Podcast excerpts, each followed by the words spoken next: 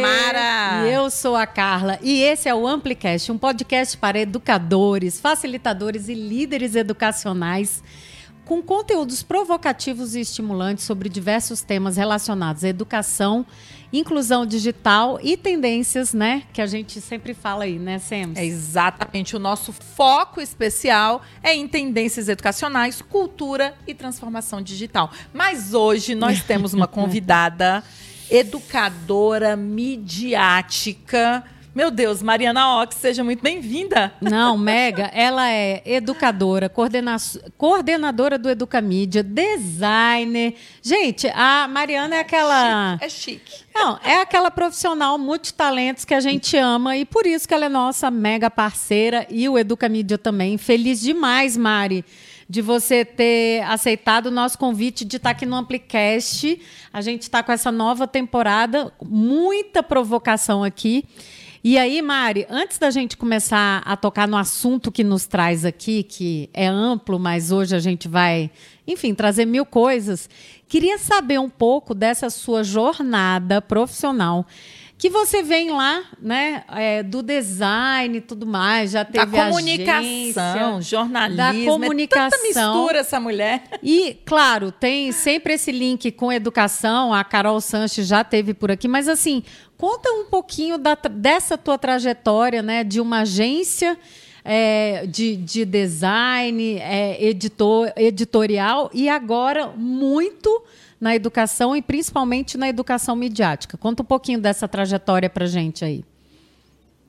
Oi, meninas. Em primeiro lugar, muito obrigada. É uma alegria enorme estar aqui com essas duas mulheres que eu admiro demais e que, além de colegas, são mentoras e amigas.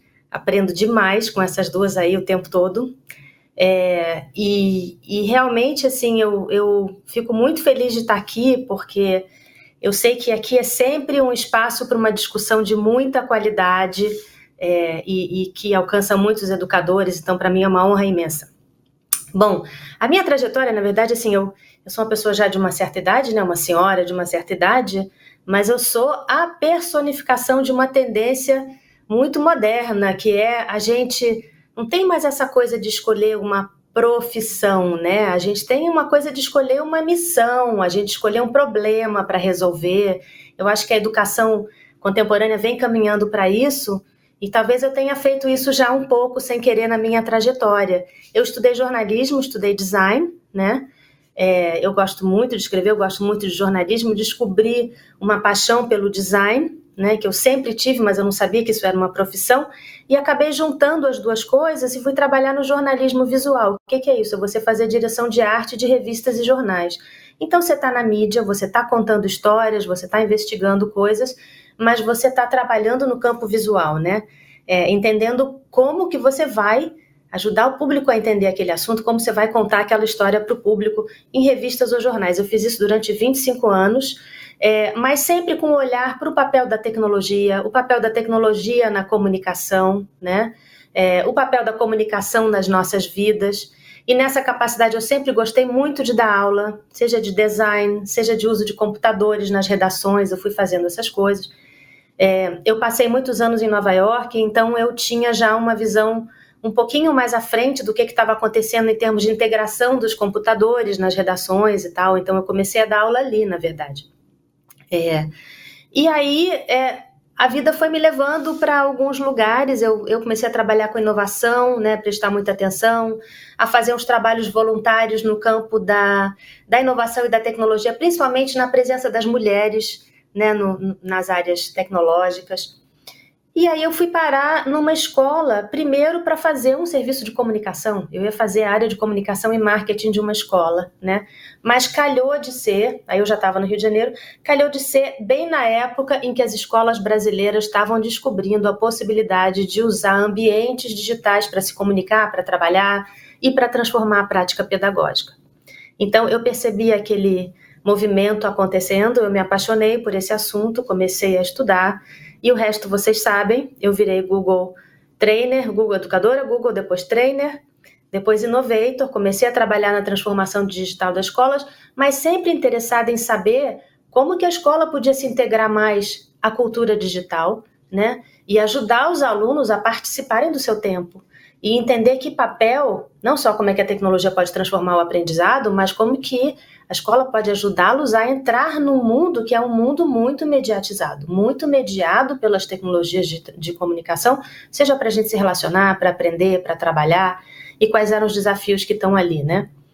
Por causa do meu background em mídia e design e jornalismo, eu fui também me interessando por esse olhar sobre como que a gente aprende, como a gente se informa, né, como que a gente está nos ambientes sociais, como que isso modifica as nossas possibilidades de aprender, né, no momento em que não faz sentido um professor ali expondo o conteúdo, né, que novas habilidades a gente precisa mobilizar.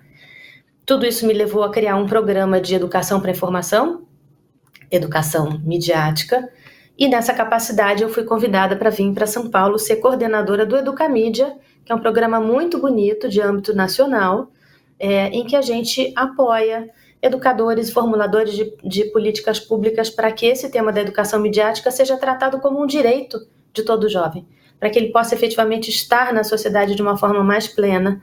E a gente faz então formações, cria recursos e trabalha também junto aos formuladores de políticas públicas, pessoas que estão fazendo pareceres e diretrizes, etc., para que isso efetivamente chegue em todos os lugares da educação.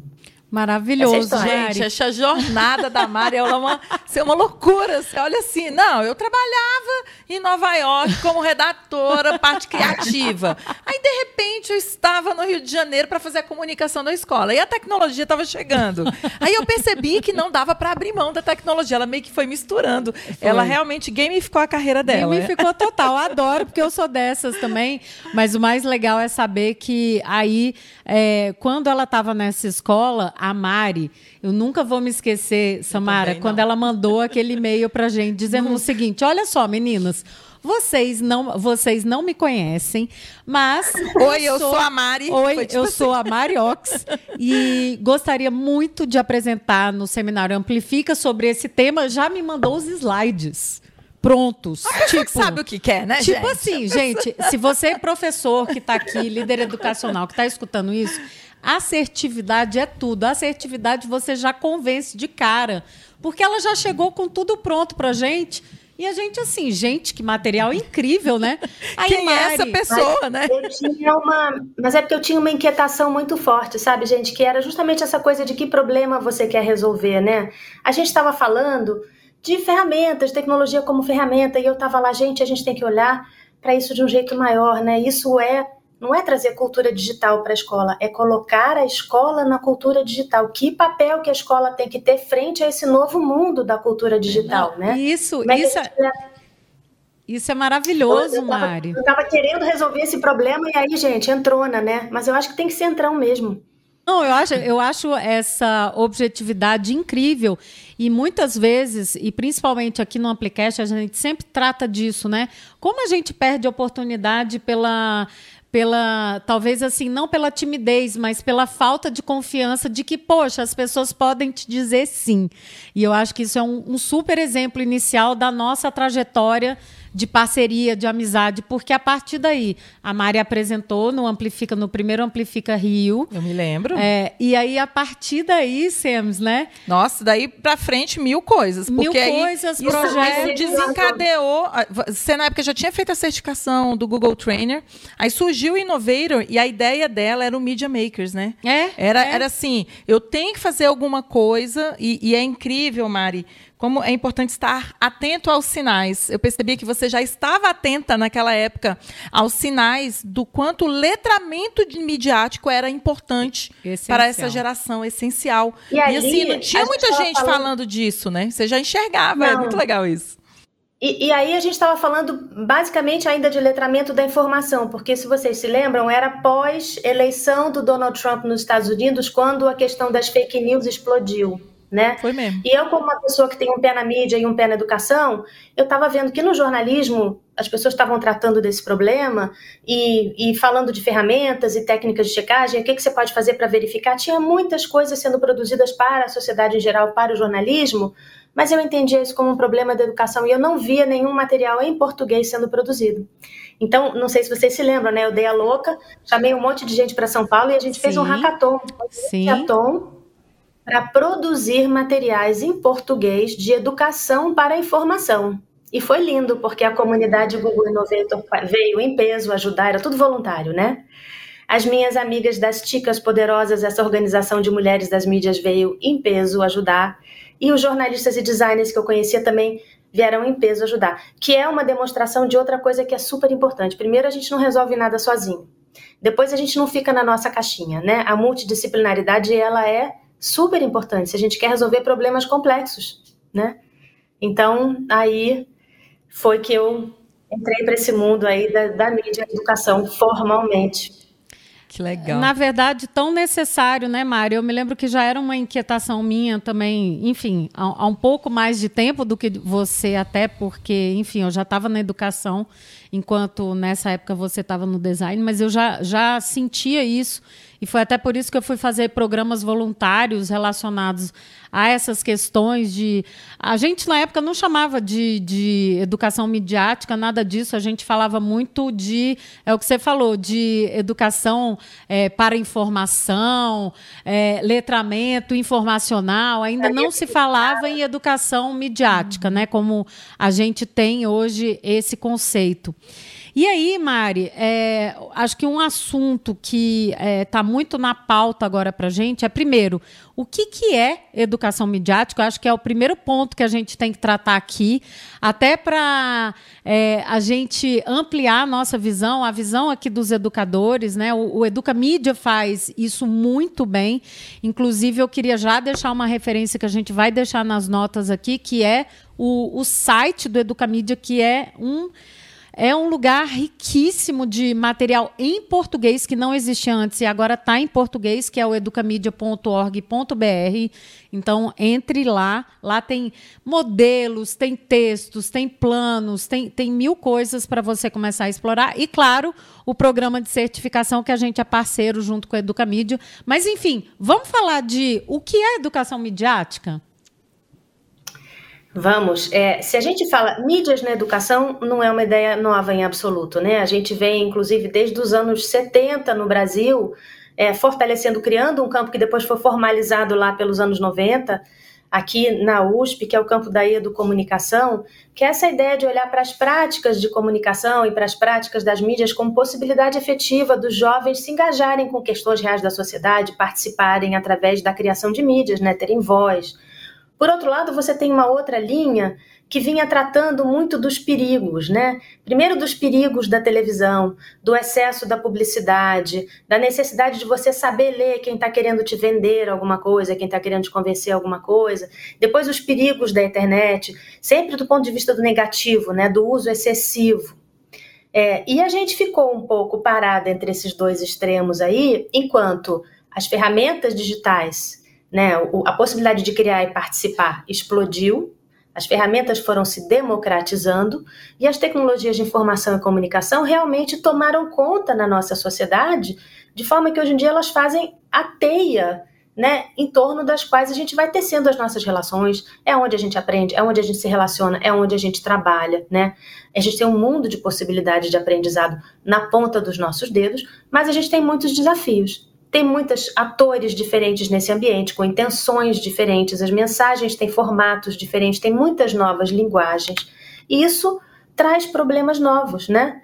É, então, como que a gente encontra a informação? Como que a gente avalia a qualidade dessa informação para aprender, né? Para participar da sociedade? Que possibilidades a gente tem de usar esse espaço de uma forma ativa, construtiva, né? Como é que a gente domina as técnicas para se comunicar, não só do ponto de vista da ferramenta, né? É, mas também do ponto de vista de entender as nossas intenções e responsabilidades também, enquanto autores, né? O que, que significa você compartilhar alguma coisa, colocar alguma coisa na internet, é, criar um meme com uma imagem, da onde que vem aquela imagem, quem está ali representado, aquilo ali é ofensivo para alguém, aquilo ali traz alguma inverdade, enfim, todas essas coisas são questões complexas do ambiente que a gente precisa tratar é, para poder estar ali com segurança né? E, e com ética e com empatia. Então, a educação midiática, ela trata justamente de fortalecer esse potencial comunicativo dos jovens através da possibilidade de ler de uma forma crítica, reflexiva, né, de, de, se, de produzir conteúdo de uma forma responsável, de uma forma criativa, né, é, atendendo às nossas, às nossas intenções, mas de uma forma ética e responsável, e de participar efetivamente da sociedade, né, usando desse espaço para de fato efetuar a transformação e atuar em favor de causas positivas. Então, é, todo esse conjunto de habilidades, é, ele é muito intrínseco à, pró à própria possibilidade de aprender, né? A própria possibilidade de descobrir conteúdo, de investigar, de formular novas ideias, e portanto ele não, não pode mais ser colocado numa caixinha de uma disciplina à parte que a gente faz ali no contraturno, né? Não dá mais para a gente tratar isso como uma oficina, embora, é claro, é muito bom que uma escola possa ter um laboratório, uma oficina de práticas criativas com mídias, etc. Mas saber acessar conhecimento, avaliar as coisas que a gente encontra, recombinar essas coisas e criar coisas novas com responsabilidade, faz parte do ato de aprender em qualquer disciplina, faz parte da possibilidade de ser um cidadão com voz nessa sociedade. E faz parte também de reconhecer e combater algumas injustiças, como, por exemplo, coisas que estão cristalizadas em imagens preconceituosas, racistas, né, é, estereótipos, ou até mesmo coisas que aparecem em ausências de determinados grupos, que talvez não tenham voz. Então, reconhecer todo esse sistema complexo faz parte de estar na sociedade. Né? É, é, fazer com que esse ambiente permaneça saudável faz parte de garantir a democracia numa sociedade. Nossa, então, Mari, eu acho que assim. É sempre uma é, aula, é, né? Escutar não, Mariana maravilhoso. Eu já escutei mil vezes, mas toda vez que eu escuto assim sobre educação midiática, eu acho fantástico assim o que a Mari traz e a profundidade que ela traz para essa discussão. Então, na verdade, eu estou entendendo, eu estou entendendo não, porque eu já entendo, porque eu já vi mil vezes, inclusive a mandala do Educamídia.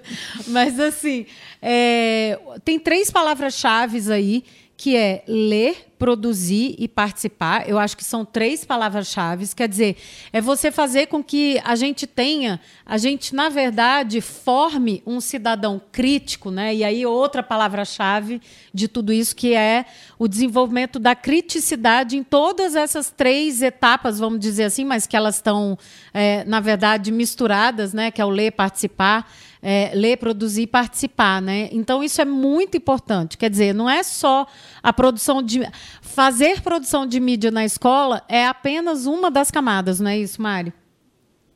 Exatamente.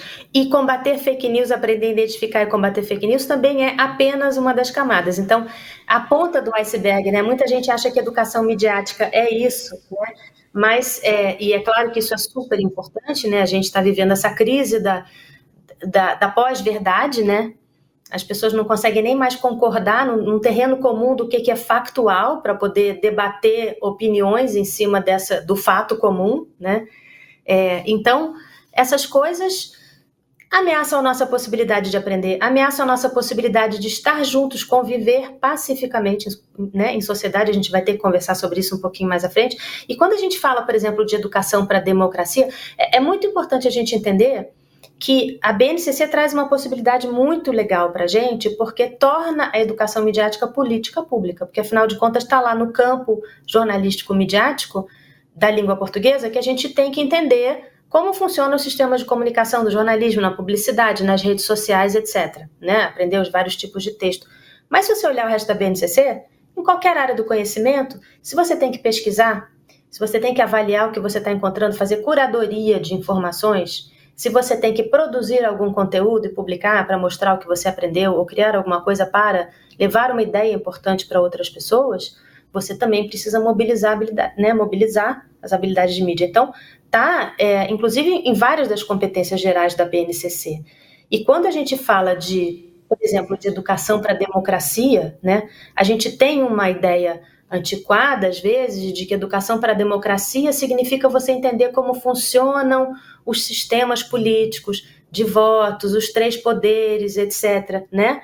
Mas a, a educação para a democracia hoje está muito ligada ao entendimento de como funcionam os ambientes digitais, né? não só os sistemas de governo, mas as formas de participação e de convencimento nos ambientes digitais e de comunicação. Então, a gente vai entrando nessas áreas todas, né? É o que eu falo, não é uma coisa que você possa colocar numa caixinha, mas tem a ver justamente com essa construção dessa criticidade e de uma posição de responsabilização frente a essa possibilidade maravilhosa que a gente tem com essas ferramentas super acessíveis de estar conectado, de estar participando de uma sociedade conectada.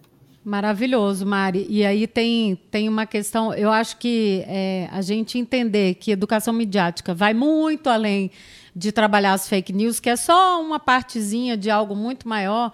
Isso é muito importante. Aí me traz uma questão que a gente está vivendo agora nas escolas. Eu acho que é importante a gente falar sobre isso e, e principalmente, eu acho que o, o, nosso chamado, assim, com você aqui, foi muito é, saber de você como lidar com as situações que os professores estão vivendo muito desafiadoras, os professores as escolas, em relação é, a questões que andam surgindo aí entre os jovens. De é, a gente está vendo aí, já teve vários casos aí de jovens fazendo é, saudações que a gente não sabe, enfim, até que ponto são né, é, nazistas e tal. Eles não têm a dimensão do que é. Né?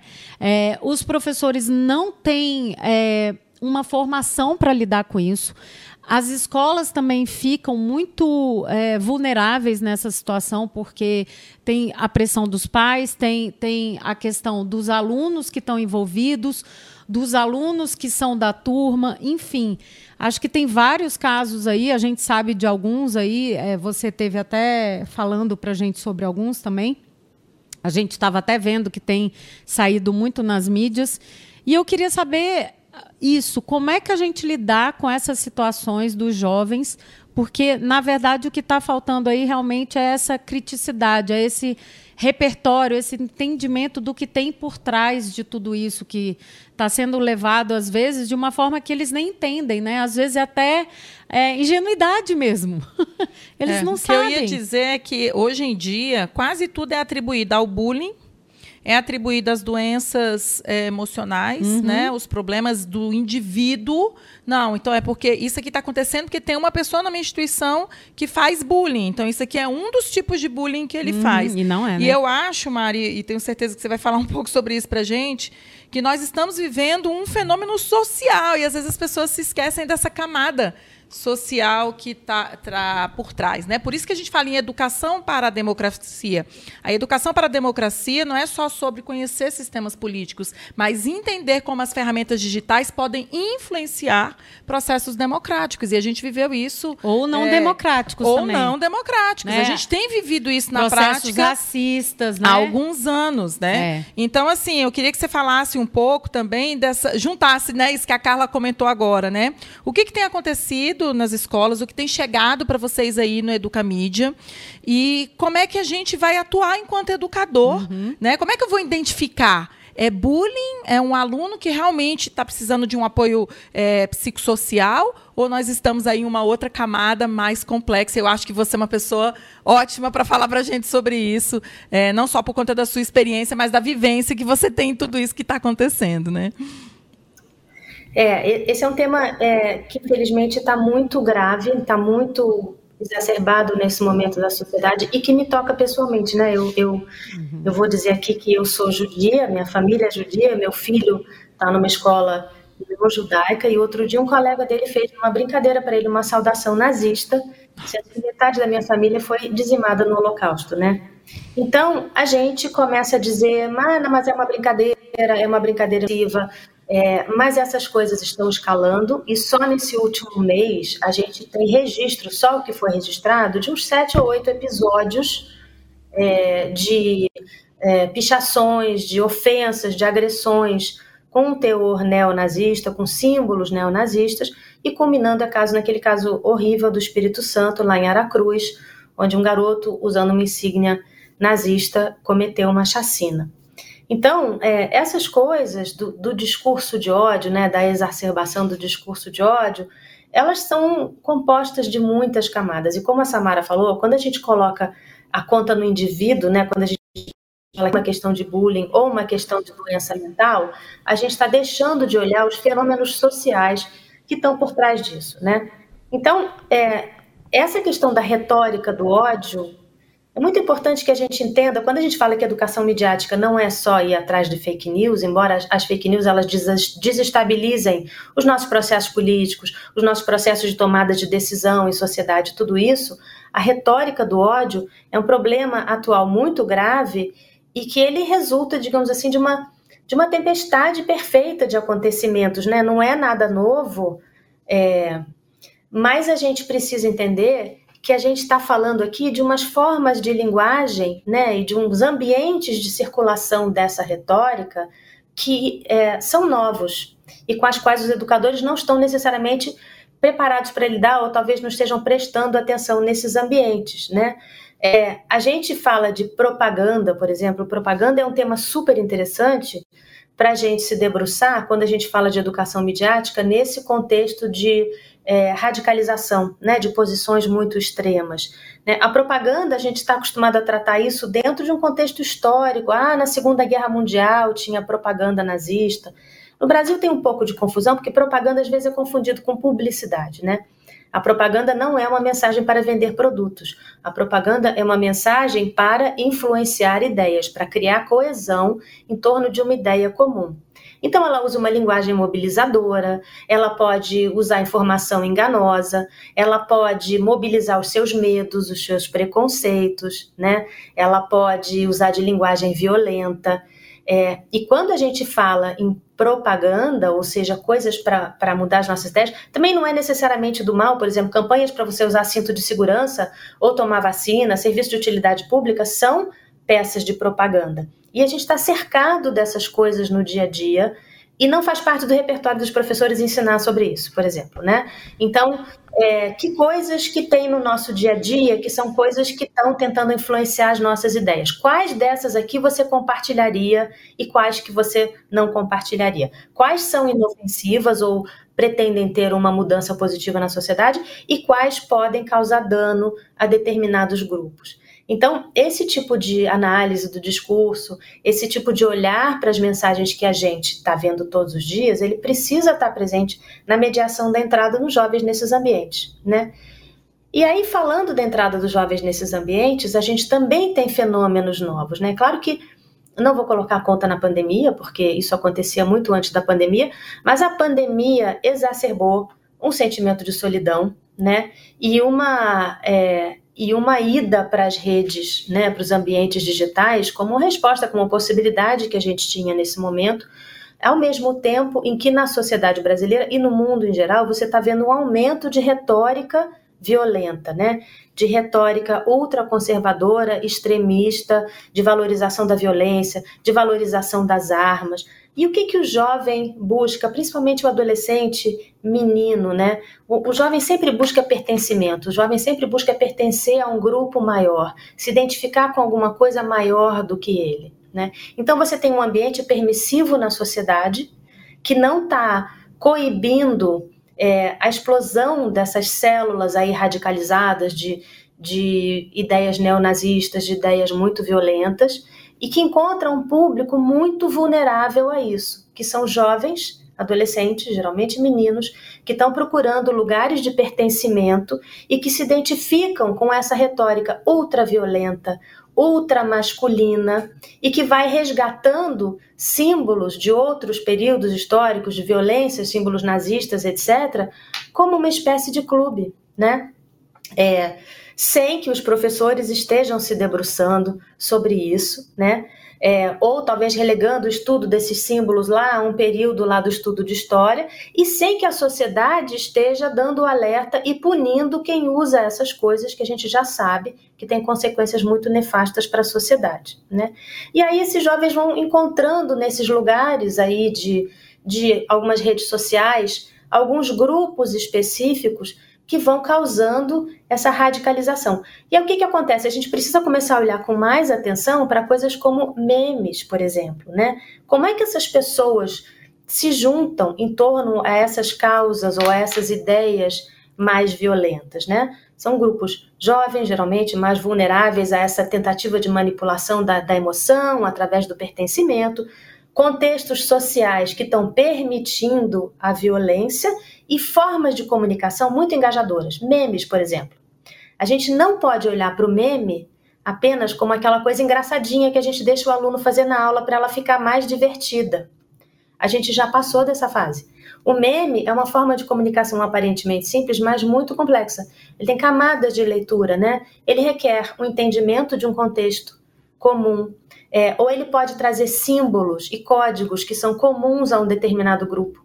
Ele se espalha muito facilmente, ele pode trazer mensagens de ódio, mensagens violentas, é, imagens violentas, ou né, é, sinais que só aqueles grupos entendem, e de uma certa forma eles criam uma unidade entre pessoas que estão muito dispersas geograficamente, ou que nem precisam se encontrar fisicamente, né? Elas se identificam nesse tipo de comunicação. Então, é uma coisa que vai além das fronteiras geográficas. Antigamente, para radicalizar um grupo, você tinha que estar tá, é, com acesso a esse grupo fisicamente, né?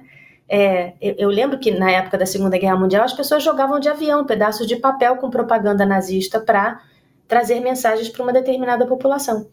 Então, assim, eu, eu penso num, num meme, né, aquele pequeno pedacinho de informação, como capaz de formar um pequeno país, né? Que transcende barreiras digitais, geográficas, de nacionalidade e que aglutina pessoas em torno de causas comuns. E quando isso é feito de uma maneira orquestrada, né, porque esses grupos muito radicais, eles fazem isso. Você tem o que chama câmeras de eco, né? Por que, que a gente tem tanta gente acreditando numas coisas tão absurdas, né? O que a gente, fenômenos que a gente está vendo hoje? Porque você tem uma tentativa orquestrada de ficar repetindo os mesmos conteúdos, né? Muita gente inundando aqueles grupos com as muitas versões do mesmo conteúdo, até que as pessoas ele passam a acreditar que aquilo é verdade, aquilo é o que está acontecendo, né? Então, a gente precisa olhar para esses fenômenos de forma diferente e começar a tratar os nossos jovens como pessoas capazes de refletir criticamente sobre a presença dessas coisas na nossa, no nosso meio, sobre o efeito nefasto que tem você disseminar uma coisa que é racista, né? Ou que é, é tem xenofobia, ou que transmite ódio contra determinado grupo, trazer essas coisas para a luz. E a gente vai ter que tratar disso. E é, pensando nisso, como que assim, o educador que está aqui com a gente, o gestor educacional que está aqui com a gente, como que eles começam a fazer isso na prática, assim? Porque a gente entende isso, a gente sabe, enfim, a gente vê isso acontecendo. Acho que está todo mundo preocupado, alerta. É, a gente sabe que todo mundo está vulnerável. Isso pode acontecer em qualquer lugar, né? É, como que a gente trabalha isso com os jovens é, de uma forma consistente, né? Porque não, é isso. O, você falou lá atrás e hoje a gente sabe muito bem disso, eu mais do que ninguém, de que fazer uma palestra, um, uma capacitação não resolve o problema. Ele é só um, uma ação dentro de algo muito mais é, sistêmico, um, né? É sistêmico que a gente tem que pensar e também é, é isso. A gente tem que ter mais consistência nisso. E aí, como que por onde que a gente começa? Quais são as dicas práticas, assim, você olhando... Assim, agora, né, agora, né, Mari? Tipo assim, sou educadora, agora. percebi que está acontecendo na minha escola, Já no aconteceu. banheiro, tem mensagens de cunho Já teve vídeo. Já teve vídeo. O que, que a gente pode fazer? O que, que a gente né? faz como grupo? Inclusive aqui no Brasil, com o ano acabando, né, Mari? É. Porque nós estamos justamente nessa época de fim de ano letivo é, aqui no Brasil. Então, assim. Ou que, começo de ano, se você está assistindo a gravação, quais são as quais são as dicas assim para por onde a gente esse educador que não sabe e por exemplo pode até ter um educador que não tem o apoio da escola e aí por onde a gente começa é, eu acho que assim, é, primeiro que essas coisas de violência elas precisam sempre ser tratadas de uma forma institucional, porque é, é se a gente tenta resolver no individual, né, a gente não vai na raiz do problema. Então, eu acho que, em primeiro lugar, é importante a gente entender que, é claro, a gente precisa chamar atenção, a gente precisa dizer que né, isso não é uma brincadeira inofensiva, isso ataca pessoas num lugar, isso estimula a violência, etc. Mas, muito além de uma questão disciplinar, isso precisa ser tratado como uma questão curricular, né? É, e, e circulou essa semana aí uma matéria sobre como que a Finlândia, por exemplo, enfrenta, enfrentou com muito sucesso a questão da desinformação, é, porque eles entendem que você avaliar a qualidade da informação faz parte do repertório que todo estudante precisa ter desde o começo da escolarização. Então, é uma coisa que eles vão trabalhando por dentro de todas as disciplinas, do começo até o fim da escolarização. E, aliás, o jornal podia ter entrevistado a gente, porque a Educamídia está fazendo isso exatamente, não precisa, na Finlândia. Alô, Estadão, tá... né, Mari? Alô, Alô Estadão! e qualquer um desses. o Educamídia faz isso desde 2019. Mas, assim, essa ideia de que é curricular e não é disciplinar, essa ideia de que é uma prática constante, né? Então, esse caso do vídeo, por exemplo, ele é muito interessante porque ele tem muitas camadas. O que, que você pode discutir ali, né? Tem duas coisas ali. A história é que alguns alunos de uma escola estavam assistindo o jogo de futebol da Alemanha, de brincadeira fizeram saudação nazista, uma colega filmou, era uma brincadeira, e aí essa brincadeira caiu na rede. Caiu na rede, o jornal fez uma grande matéria, a televisão pegou e aí já está em âmbito nacional, e aí você tem a exposição da imagem dessas, desses jovens, dessas crianças. Então, a gente consegue trabalhar ali a ideia da responsabilização, né? A ideia de que você é responsável por aquilo que você publica, que você curte, que você compartilha, né? Nenhuma dessas ações pode ser feita de forma leviana. A gente precisa sempre parar e pensar sobre aquilo que a gente está fazendo no ambiente online. Até por uma questão de preservação da nossa imagem, porque caiu na rede, amiga, é para sempre. Né? Aquele vídeo ali fica para sempre. Então, é, essas questões de cara a gente pode discutir. Né? A gente pode trazer é, para a discussão né, o que, que é uma violência contra determinado grupo, o que, que é racista, o que, que é xenofóbico. Né? Quando a gente começou a trabalhar com Covid, por exemplo, e as pessoas começaram a falar em perigo amarelo, né, vírus chinês, o vírus não tem nacionalidade, gente. O vírus não tem passaporte. Ele não pode ser chinês, né? É, em, inglês o pessoal fazia uma brincadeira que era Kung Fu. O vírus, o vírus é terreno, inclusive ele é da Terra. então ele está junto assim com a gente, assim como nós somos seres terrenos, o vírus também é um ser terreno. Engraçado isso. E a gente queria atribuir a um povo, né? Essas coisas elas criam preconceito contra determinados grupos que sofrem discurso de ódio que muitas vezes vão além da brincadeira. Essas pessoas são agredidas, seus comércios são atacados, né? Então a gente pode começar a discutir esses casos, consequências reais das ações. Isso eu acho muito importante. Né? Mas eu acho também muito importante, aliás, eu tive recentemente na, na fronteira com a Venezuela, eu fui para Roraima, porque a gente foi trabalhar justamente essa questão do combate às fake news, junto com a Agência da ONU para os Refugiados. E é muito impactante para a gente estar cara a cara com as pessoas que sofrem as consequências reais da circulação da desinformação. Sofrem o preconceito, sofrem agressão, né? sofrem perseguição. Então, eu acho que sempre que a gente possa né, falar sobre as consequências reais dessas coisas, e realmente, assim, trazer exemplos de mensagens de propaganda, quais que a gente pode é, quais que a gente se sentiria à vontade de compartilhar? Quais que a gente não se sentiria à vontade de compartilhar? Por quê? Ter essas discussões em sala de aula, trazer à tona as histórias reais de pessoas que são impactadas por isso. Porque, por exemplo, se eu for numa dessas escolas, né, que os meninos inocentemente fizeram essa brincadeira e contar a história do que aconteceu com a minha família, eu tenho certeza que eles não vão repetir. Mas um professor pode pegar um depoimento na internet, pode é, mostrar um filme. E muito importante, pode entender que autorizar um genocídio é autorizar todos os genocídios. Autorizar a perseguição a um grupo é autorizar a perseguição a todos os grupos. E a gente não precisa deixar esse acontecimento preso lá no passado.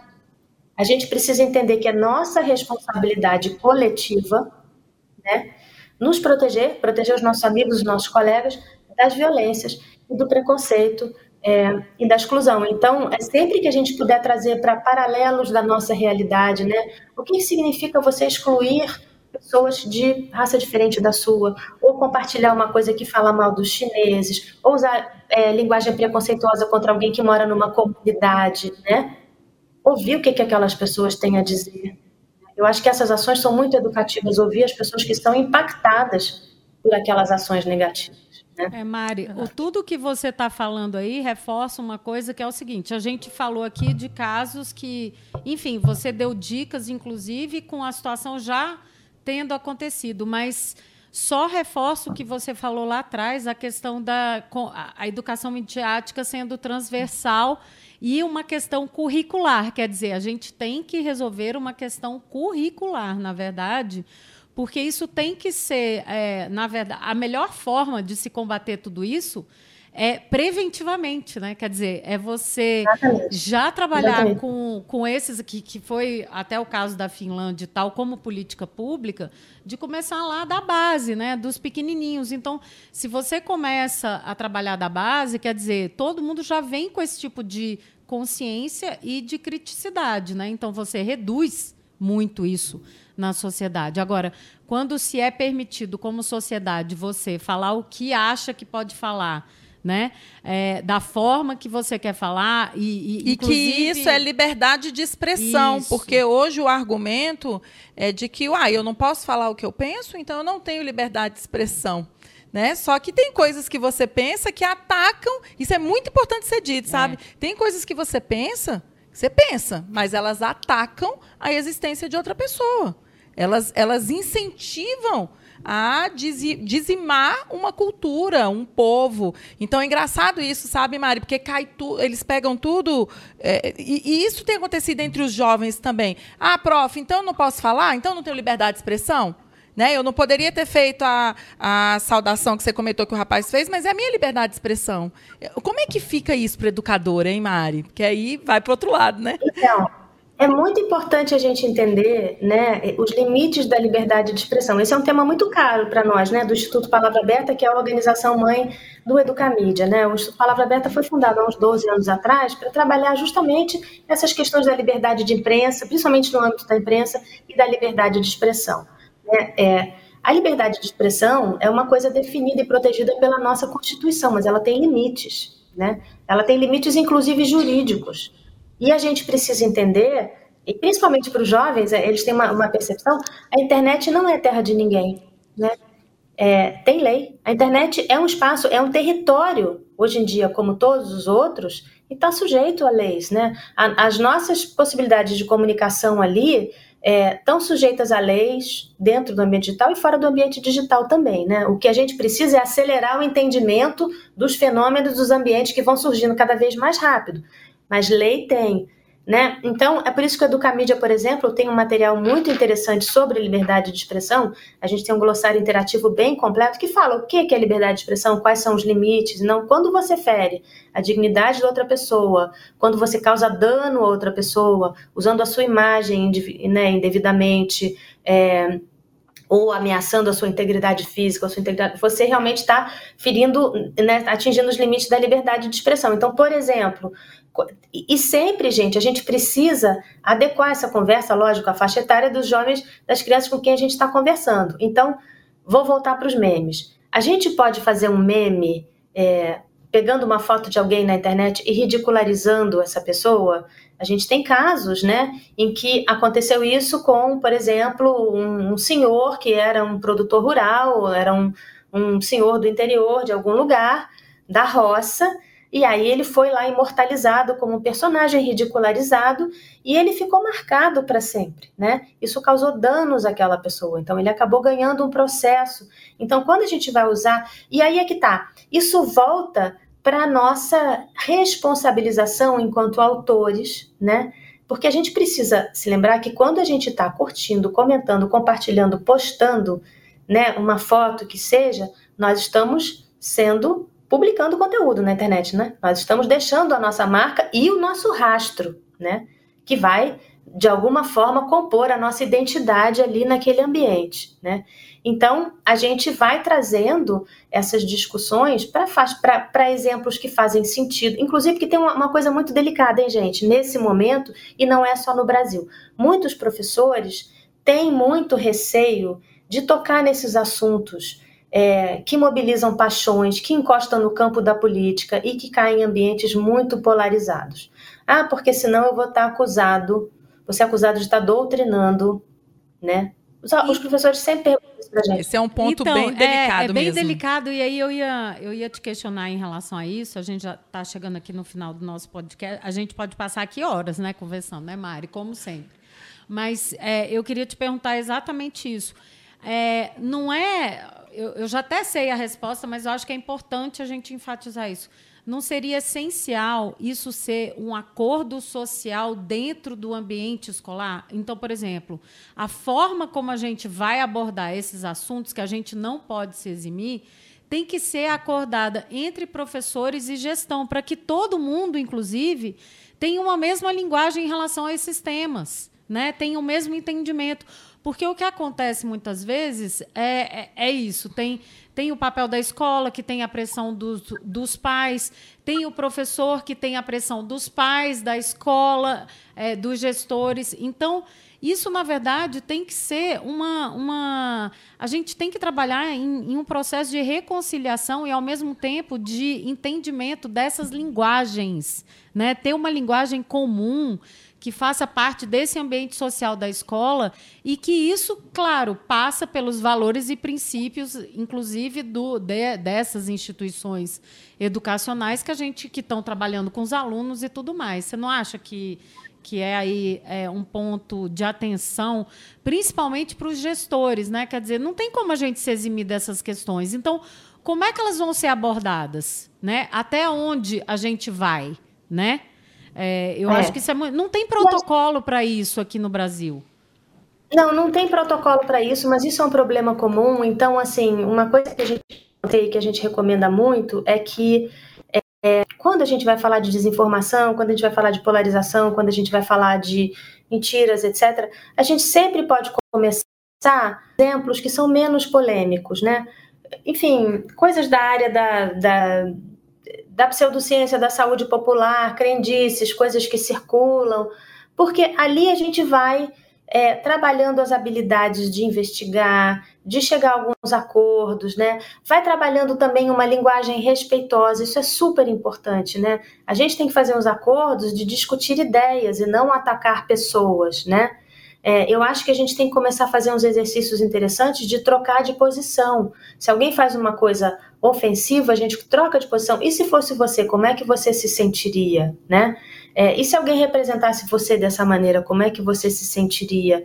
A gente, quando as criancinhas são pequenas e elas começam a brigar, e a gente fala, não pode fazer isso com o amiguinho, né? A gente não fala que tem que dividir brinquedo, né? A gente tem que ir evoluindo essa conversa, porque os pactos sociais, né, de convivência entre os grupos na escola e os grupos extra-escola e depois em sociedade, eles vão se reconstruindo também à medida em que os desafios vão ficando maiores e que os ambientes vão ficando diferentes, né? Então, eu acho que a gente sempre tem que estar fazendo o exercício de olhar para esses ambientes, praticar uma leitura reflexiva. Eu nem gosto de usar a palavra crítica, porque crítica parece que você está criticando, que é negativo, né? Mas abrir espaço nas nossas vidas e na nossa profissão de educadores para refletir sobre as coisas que a gente está lendo, sobre as coisas que a gente está compartilhando desde muito cedo. Isso é respeitoso? Isso pode estar tá causando dano a alguém? Isso está representando alguém de uma forma complexa ou de uma forma estereotipada, preconceituosa ou violenta? E se fosse você nesse lugar? Né? Como é que o seu grupo é representado? Como é que o outro grupo é representado? Né? E, essas, e essas práticas, elas têm que ir fazendo parte das nossas conversas, né?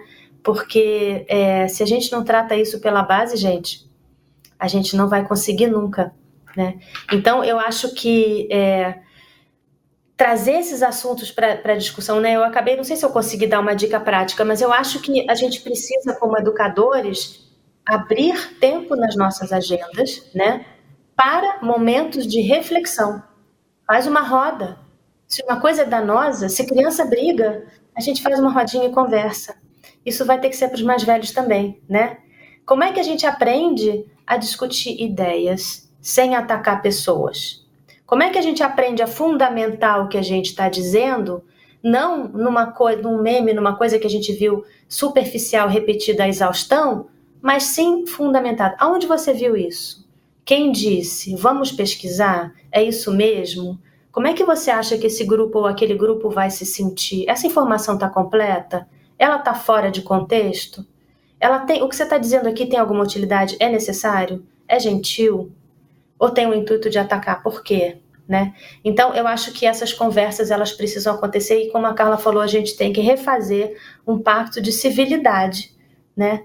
É, para que a gente possa conviver, inclusive porque a gente precisa poder conviver com ideias diferentes, né, gente? Se não tivesse alguém que pensa diferente de mim, não tinha necessidade de fazer escolhas.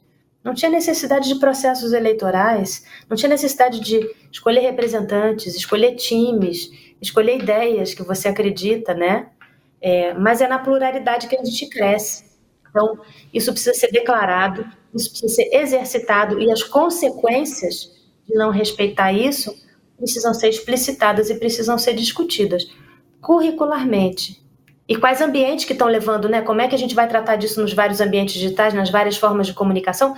Isso é currículo, isso não é uma questão disciplinar. Nossa. Eu concordo totalmente, Ai. concordo totalmente. E só quero pedir mais uma dica antes de você dar as dicas de leitura, que eu sei que você trouxe aí pra gente o que que tá na sua estante, né? O que que tá na sua mesa de cabeceira. Mas Mari, nem sempre aí eu vou puxar pro lado da, da nossa carreira mesmo de educador, nem sempre a gente consegue apoio da gestão, a gente consegue ser ouvido enquanto educador dentro da instituição. Né? É, eu trabalhei muitos anos na ponta na sala de aula e eu sei que isso é uma visão até muito romântica de que a gente vai conseguir apoio da coordenação para tudo que a gente quer, porque a gente não consegue, tem coisas que a gente não consegue. Que dica você daria para um educador que percebesse essas coisas acontecendo, que mesmo depois de conversar com a coordenação não conseguisse apoio para em sala de aula tratar desses assuntos? Porque em geral o que acontece com a gente é o seguinte, não toca nesse ponto. Não, por que entrou nesse detalhe? Não, para que levar para esse lado. Então, que dica que você daria? É, é, eu sei que nos casos mais extremos a gente pode ir a conselho tutelar, né? Em casos muito complexos que a gente vê que nem a instituição nem a família estão atuando, significa que aquele jovem não está sendo orientado. Então, a gente pode ir ao conselho tutelar e dizer, ó, oh, essa família é, tem implantado, inclusive, discurso de ódio. É, é, interessante acompanhar, né? Porque a criança está repetindo o discurso de ódio aqui na escola. Mas que dica que você daria para quem está sozinho, sabe? Eu estou pensando muito assim naquele educador, naquela educadora que está vendo é, esse fenômeno social dentro da instituição que trabalha, que já procurou apoio e não conseguiu ainda. O que, que ele pode fazer? Essa é uma questão bastante complexa, né? Eu, eu acredito muito na micropolítica, sabe? No, nos, nos, nas, nos gestos que você faz no seu pequeno grupo social, nas transformações, nos pactos que você faz ali dentro da sua de aula, né? É, e a outra coisa é que nenhum educador é uma ilha, né? Ninguém está sozinho. Então, se você não tem apoio para encontrar recursos ou forma de discutir esses assuntos institucionalmente, é, vai nas redes, vai nos, nos, seus ambientes digitais, nos seus grupos dos quais você participa, lança a mão ali, de, joga uma pergunta ali e vê se algum outro educador tem uma prática para compartilhar. Vai no site do Educamídia, por exemplo, nós temos algumas, é, alguns e-books sobre liberdade de expressão, educação antirracista, democracia na escola, cada um deles tem várias ideias de coisas para fazer em sala de aula. Nós ajudamos a escrever um livro chamado é, Corações e Mentes, que é um livro sobre é, comunicação não violenta e práticas de convivência nos ambientes digitais, que também estão cheios de ideias ali de atividades. Então, é, sempre vai ter alguma coisinha ali que você consegue trazer para a sua realidade, ainda que não seja um programa transversal da escola, ainda que não seja uma coisa institucional, ainda que não seja colocado no currículo. É, mas eu acho que toda transformação sempre começa com o primeiro passo. E eu acho que o que a gente não pode fazer é ver essas coisas acontecendo sem agir, né? Porque é, os impactos Adorei. eles não são individuais. Eles Adorei não são... sua dica, é isso, é coletivo o impacto. e o nosso trabalho.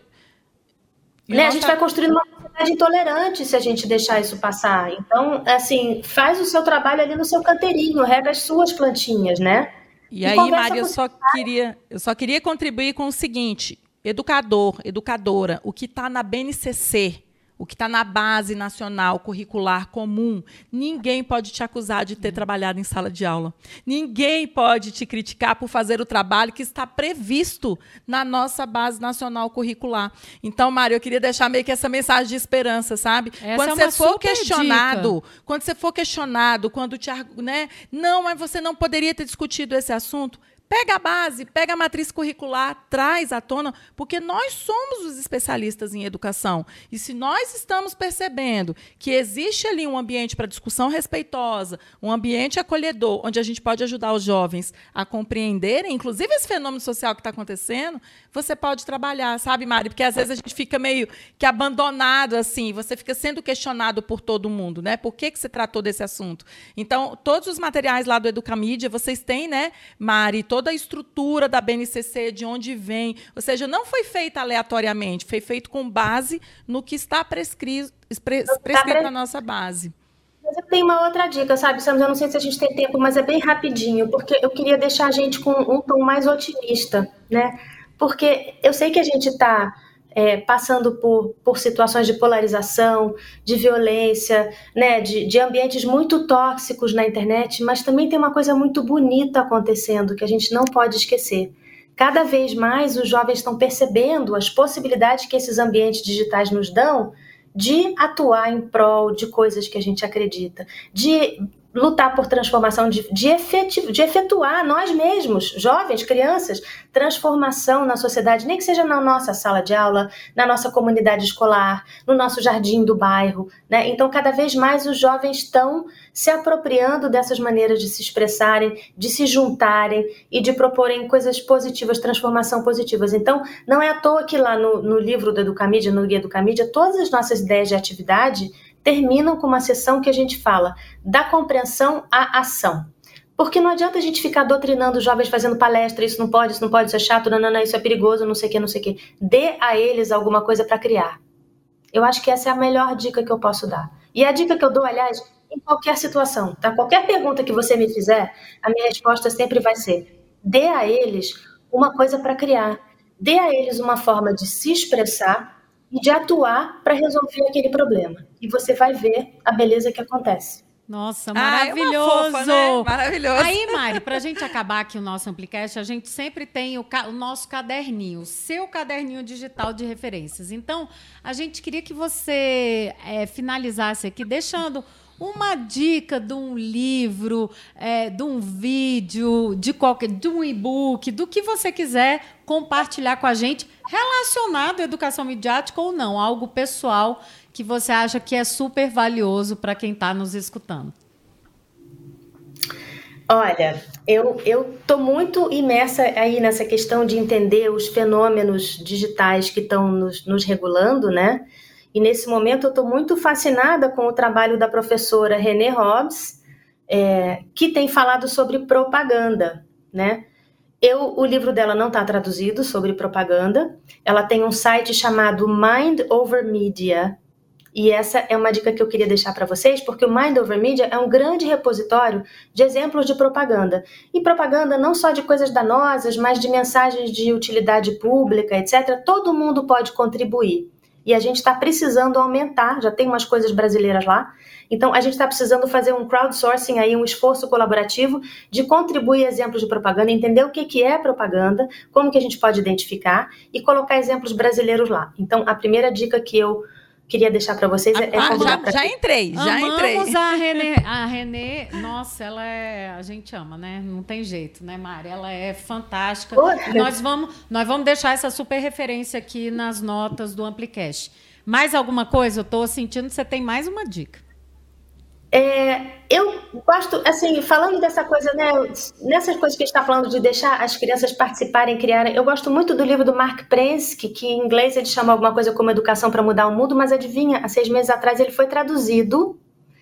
Eu, eu não tinha pensado nisso antes, eu estou pego um pouco de surpresa, mas vocês podem me ajudar a encontrar e colocar aqui depois. Prensky. O livro do Mark Prensky, alguma coisa como Educação para Mudar o Mundo, enfim, em que ele trabalha essa ideia de que crianças, desde muito pequenas, podem trabalhar em projetos reais para lidar com problemas reais e com impacto mensurável. Cara, então, ele, é uma, essa... ele, ele, é uma super referência para gente. A gente sempre coloca, né, nas nossas apresentações. Educação dele. para o mundo melhor. É, é esse, é. Mari. lançou o, ano passado. O site dele é maravilhoso. E a gente, inclusive, Mari, o que você me lembrou, que a gente traduziu, inclusive, um é, uma, uma tabela que ele tem falando das habilidades e competências que a gente tem que trabalhar com as crianças para e com jovens para é, é, aprender, para agir para pensar, para refletir. matriz. E é uma matriz maravilhosa e a gente traduziu para o português porque não tinha em português. Então,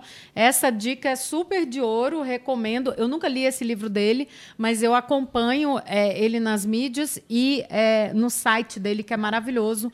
Maravilhosas as dicas, olha.